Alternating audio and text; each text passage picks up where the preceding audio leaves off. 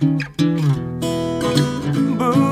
化放送ポッドキャスト QR 月曜日のこの時間はリスナーご意見番いいねっか新潟。リスナーのあなたに知っていただきたい新潟県についての情報をお届けしています。あなたにも一緒に考えていただきたい新潟県についてのクイズもあります。最後までお付き合いください。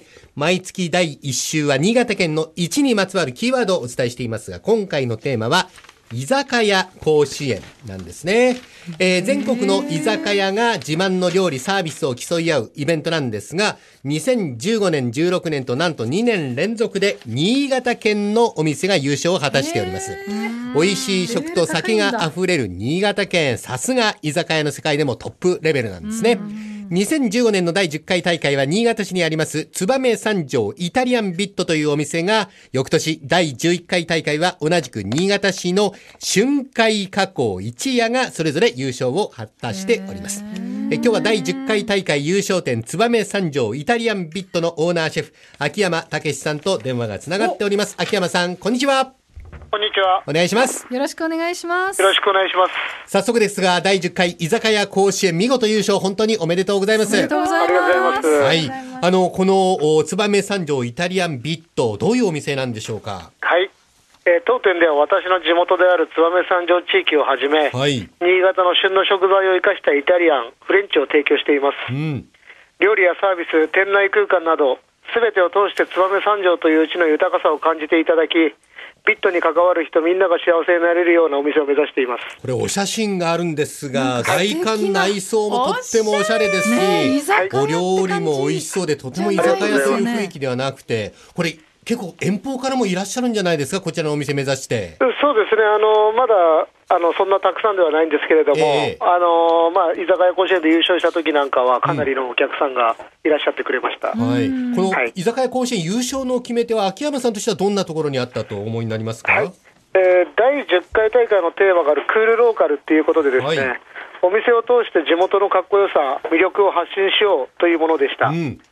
燕三条の魅力といえば、イタリアンには欠かせない玉ねぎやトマトなど、肥沃な土壌で育つ美味しい食材、そして養殖機や金属加工製品をはじめとする世界にも誇れるものづくりの技術、ん当店は食材はもちろん、例えばお皿やカトラリーなどの調度品や、テーブルウェアも燕三条産のもので揃えるなど、はい。地域性を特に大切にしてきた店舗です。うん。そういった部分がクールローカルというテーマにマッチしたのではないでしょうか。あの、食材の以外の部分でも地域の強みを生かして、で、だからこそこう、おしゃれに見えるんですよね、きっとね。ありがとうございます。ん。あの、ぜひこの放送を聞いている首都圏の方々に向けて、メッセージを秋山さんからいただけますか？あはいえちょうど1年ほど前に銀座の中央通り沿いにビットの2号店をオープンしました。おーそうなんだ。そうですね。で、えー食材そのものの美味しさや最高峰のものづくり技術など、新潟燕三条の素晴らしさをより多くの方にお届けしたいです。うん。そして当店の料理サービスを通して、首都圏の方々に新潟に行ってみたいと思ってもらえたら嬉しいです。うん。えぜひ一度、えー私今電話で聞いてるだけで新潟に行ってままでここに行きたいって思っちゃった、うんだからそれが銀座にあるなんていいですね嬉しいですよね。はい。あのーどうもありがとうございます、秋山さん。いや、ありがとうございます。はい。第10回居酒屋甲子園優勝店のイタリアンが東京の銀座にいながら味わえるということで、燕三条イタリアンビット銀座店、要チェックですね。はい。あの、大竹誠さんや倉玉さんが来たらぜひ歓迎してあげてください。あ、どうもありがとうございます。はいよろしくお願いします。中島さんは追い出していいです。はい。ありがとうございました。ありがとうございました。はい。伺いますはい。ちなみに第12回居酒屋甲子園全国大会は2017年11月14日火曜日、パシフィコ横浜国立大ホールにて開催予定となっています。日本酒をはじめとして美味しい食材、人情味あふれる新潟人のおもてなしは一級品です。旅行、出張などで新潟へお出かけの際はぜひ地元の居酒屋に足を運んでみてください。まあね、それではお酒も食べ物も美味しいですからね。ね新潟はね。はい。